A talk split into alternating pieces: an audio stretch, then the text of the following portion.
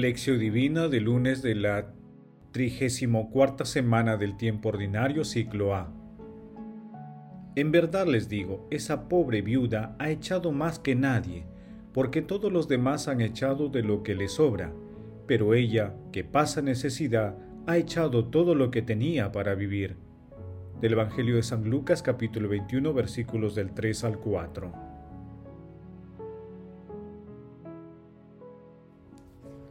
Oración inicial. Santo Espíritu de Dios, amor del Padre y del Hijo, ilumínanos con tus dones para que podamos comprender los tesoros de la sabiduría que Jesús nos quiere revelar en este día.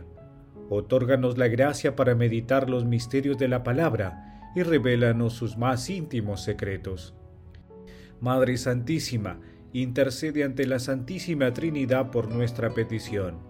Ave María Purísima, sin pecado concebida. Paso 1. Lectura. Lectura del Santo Evangelio según San Lucas capítulos 21 versículos del 1 al 4. En aquel tiempo Jesús alzando los ojos vio unos ricos que echaban donativos en el ánfora de las ofrendas.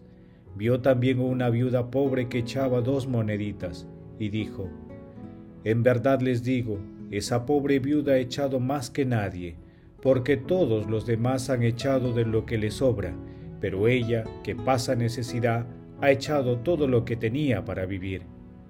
Palabra del Señor. Gloria a ti, Señor Jesús.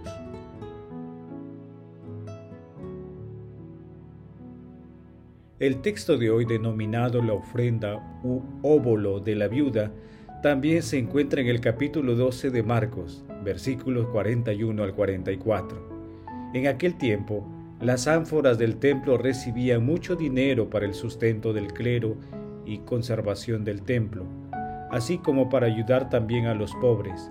La práctica de la limosna era muy importante para los judíos. El pasaje evangélico presenta el contraste de las ofrendas que echaban los ricos y lo que echó la viuda que puso dos monedas. Lo único que tenía para vivir. En el Evangelio de San Marcos se señala que las monedas eran de muy poco valor. En este episodio Jesús al llamar la atención de los discípulos hacia el gesto de la viuda, les enseña a los discípulos y a nosotros dónde se manifiesta la voluntad de Dios. En los pobres y en el compartir. Además Jesús ilustra un aspecto fundamental en la vida del cristiano la calidad de las ofrendas. Ya no es lo valioso, lo ostentoso, lo aparentemente grande ni lo poderoso la medida para juzgar las acciones del cristiano, sino el amor, el desprendimiento, la generosidad y sobre todo la fe y la convicción que entregándolo todo, la fe y la convicción de que entregándolo todo por el reino, es decir, con una vida solitaria, fraterna e igualitaria, seremos considerados hijos de Dios y además nadie quedará desposeído ni desprotegido. Meditación Queridos hermanos, ¿cuál es el mensaje que Jesús nos transmite el día de hoy a través de su palabra? Toda limosna y ofrenda es una forma de reconocer que todos los bienes y dones que administramos pertenecen a Dios, que no nos pertenecen. Sin embargo, el mundo promueve la acumulación de riquezas. Por ello observamos las grandes brechas sociales y económicas que existen en la humanidad. Por un lado, hay personas que despilfarran el dinero en la adquisición de bienes innecesarios y por otro lado, una importante proporción de la población mundial no puede satisfacer las necesidades mínimas de alimentación, salud y educación. En el texto de hoy, la viuda pobre cambia el concepto de limosna por el de desprendimiento, la solidaridad y la entrega total. Lo entrega todo, lo arriesga todo. En cambio, los ricos del texto no arriesgaron nada en favor del hermano ni en la entrega a Dios. Hermanos, Meditando la lectura respondamos, ¿cómo es nuestra limosna? ¿Qué arriesgamos en favor de nuestros hermanos y en nuestra entrega a Dios? ¿Administramos nuestros dones y bienes de acuerdo con las enseñanzas de nuestro Señor Jesucristo? ¿Qué hacemos frente a la dura realidad que vive una importante proporción de la población que no satisface sus necesidades mínimas de alimentación, salud y educación? Que las respuestas a estas preguntas nos ayuden a participar en la construcción de una sociedad más solidaria y fraterna, siguiendo las enseñanzas de nuestro Señor Jesucristo. Jesús nos ama.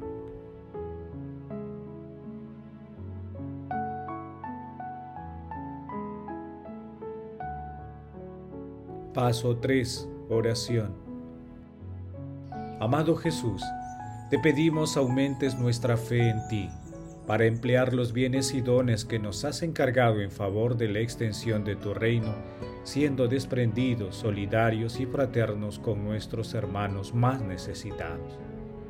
Espíritu Santo inspira en la humanidad un amor más profundo por todos nuestros semejantes, para que los gobernantes de todos los países tengan siempre la opción preferencial por los más necesitados. Amado Jesús, ten piedad de los difuntos y ábreles la puerta de la mansión eterna. Madre Santísima, Madre del Amor Hermoso, intercede ante la Santísima Trinidad por nuestras peticiones. Amén.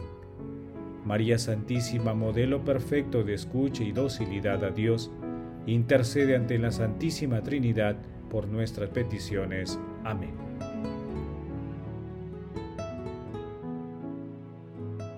Paso 4. Contemplación y acción. Hermanos, contemplemos a nuestro Señor Jesucristo con un escrito de Teodoro de Mopsestia. Es significativo el episodio de la viuda que en su miseria echa en el tesoro del templo todo lo que tenía para vivir. Sus insignificantes monedas se convierten en un símbolo elocuente. Esta viuda no da a Dios lo que le sobra, no da lo que posee, sino lo que es toda su persona. Este episodio conmovedor se encuentra dentro de la descripción de los días que preceden inmediatamente a la pasión y muerte de Jesús, el cual, como señala San Pablo, se hizo pobre a fin de enriquecernos con su pobreza. Se entregó él mismo por nosotros. Siguiendo sus enseñanzas podemos aprender a hacer nuestra vida un don total. Imitándolo, estaremos dispuestos a dar no tanto algo de lo que poseemos, sino a darnos nosotros mismos. ¿Acaso no se resume todo el Evangelio en el único mandamiento de la caridad? Por tanto, la práctica de la limosna se convierte en medio para profundizar en nuestra vocación cristiana. El cristiano cuando gratuitamente se ofrece a sí mismo, da testimonio de que no es la riqueza material la que dicta las leyes de la existencia, sino el amor. Por tanto, lo que el valor o la limosna es el amor, que inspira distintos modos de dar según las posibilidades y las condiciones de cada uno. Amado Señor, nos comprometemos a cumplir tus enseñanzas, siendo solidarios y promoviendo la fraternidad, asumiendo riesgos en la entrega total a ti y en la ayuda a nuestros hermanos más necesitados. Glorifiquemos a la Santísima Trinidad con nuestras vidas. Oración final. Gracias Señor Jesús por tu palabra de vida eterna que el Espíritu Santo nos ilumine para que tu palabra penetre lo más profundo de nuestras almas y se convierta en acción. Dios glorioso, escucha nuestra oración. Bendito seas por los siglos de los siglos. Madre Santísima, intercede ante la Santísima Trinidad por nuestra petición. Amén.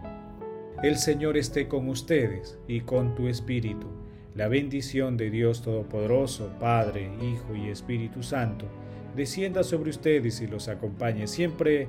Amén. Bendigamos al Señor, demos gracias a Dios.